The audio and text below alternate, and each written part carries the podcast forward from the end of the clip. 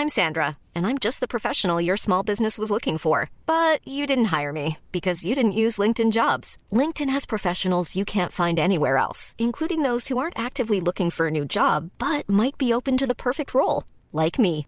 In a given month, over 70% of LinkedIn users don't visit other leading job sites. So if you're not looking on LinkedIn, you'll miss out on great candidates like Sandra. Start hiring professionals like a professional. Post your free job on linkedin.com/people today. Eu sou Mário Persona e essas são as respostas que eu dei aos que me perguntaram sobre a Bíblia. Você escreveu perguntando como lidar com as contradições que nós eventualmente encontremos na Bíblia.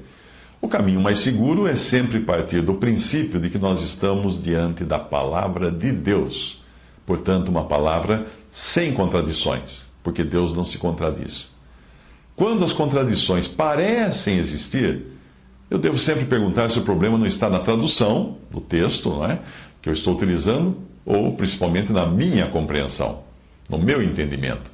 É necessário também entender que quando Deus diz alguma coisa na Sua palavra, o importante é o que Ele está querendo dizer e não exatamente os detalhes. Por exemplo, Deus não diz que fruta foi aquela que Adão e Eva comeram. Aliás, nem, eu acho que nem fala fruta, né? Fala comeram da árvore. Uh, mas os homens acabaram inventando que tinha sido uma maçã.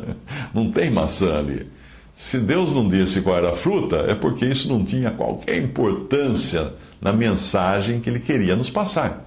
No caso que você citou, nós podemos aplicar outro princípio, que é o da complementação. Às vezes uma passagem diz uma coisa e outra outra passagem parece dizer outra coisa. Mas o que ocorre é uma complementação. Lendo as duas passagens que você citou, uma em Mateus 20, 21 e outra em Marcos 10, 10, 35, nós podemos deduzir que a pergunta não era só da mãe de Tiago e de João, mas dos três, da mãe, Tiago e João. Em Mateus é a mãe quem, quem aparece perguntando, e em Marcos são os dois, o que parece indicar que os três fizeram a pergunta, cada um do seu jeito. Veja que interessante também essas passagens uh, que eu encontrei na palavra de Deus. Em Atos 9, 3. Indo no caminho, aconteceu que, fala de Paulo aqui, chegando perto de Damasco, subitamente o cercou um resplendor de luz do céu. Marcou bem? Ok. Vamos a Atos 22, 6. Paulo contando agora a sua própria experiência. Ora, aconteceu que, indo eu já de caminho e chegando perto de Damasco, quase ao meio-dia, de repente me, me rodeou uma grande luz do céu. Ok? Uh, o outro era um resplendor de luz do céu, agora é uma grande luz do céu. E no, em Atos 26, 13, Paulo, escreve, Paulo diz: oh, Ao meio-dia, ó Rei, eu vi no caminho uma luz do céu que excedia o esplendor do sol, cuja claridade me envolveu a mim e aos que iam comigo. Quando o escritor de Atos, que é provavelmente Lucas, uh, relata o encontro de Saulo com o Senhor, ele fala de um resplendor de luz do céu. Mas quando Paulo conta a mesma história da primeira vez, ele diz uma grande luz do céu. Na segunda vez que Paulo conta a história, ele diz uma luz do céu que excedia o esplendor do sol. A impressão que nós temos ao ler essas três passagens é que a luz vai ficando cada vez mais e mais brilhante à medida que Paulo ia ganhando uma maior percepção de quem era o Senhor e da importância do que tinha acontecido com ele no caminho para Damasco. Portanto, quando você lê a Bíblia, é preciso estar em sujeição ao Espírito Santo de Deus para entender onde está o foco de uma passagem e o que Deus quer nos ensinar por intermédio daquela passagem. A Bíblia não pode ser lida como um livro de ciências, pois o seu foco não está nas coisas, nas pessoas, nos eventos deste mundo. O foco da Bíblia é Cristo. Apenas quando as coisas, pessoas, eventos desse mundo têm alguma relação com Cristo, diretamente ou em figura, é que essas coisas, pessoas ou fatos desse mundo são trazidos à tona.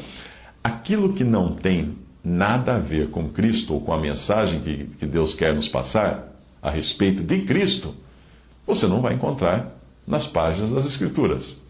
Inclua-se aí muitas coisas que as pessoas perguntam, mas onde na Bíblia diz isso? Onde na Bíblia está tal coisa?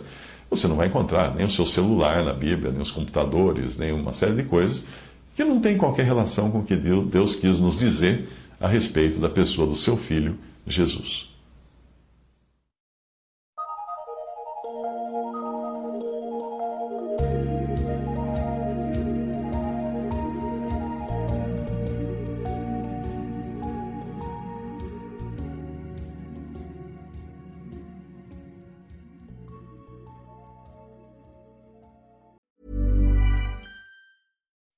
When you make decisions for your company, you look for the no brainers. If you have a lot of mailing to do, stamps.com is the ultimate no brainer. Use the stamps.com mobile app to mail everything you need to keep your business running with up to 89% off USPS and UPS. Make the same no brainer decision as over 1 million other businesses with stamps.com. Use code PROGRAM for a special offer. That's stamps.com code PROGRAM.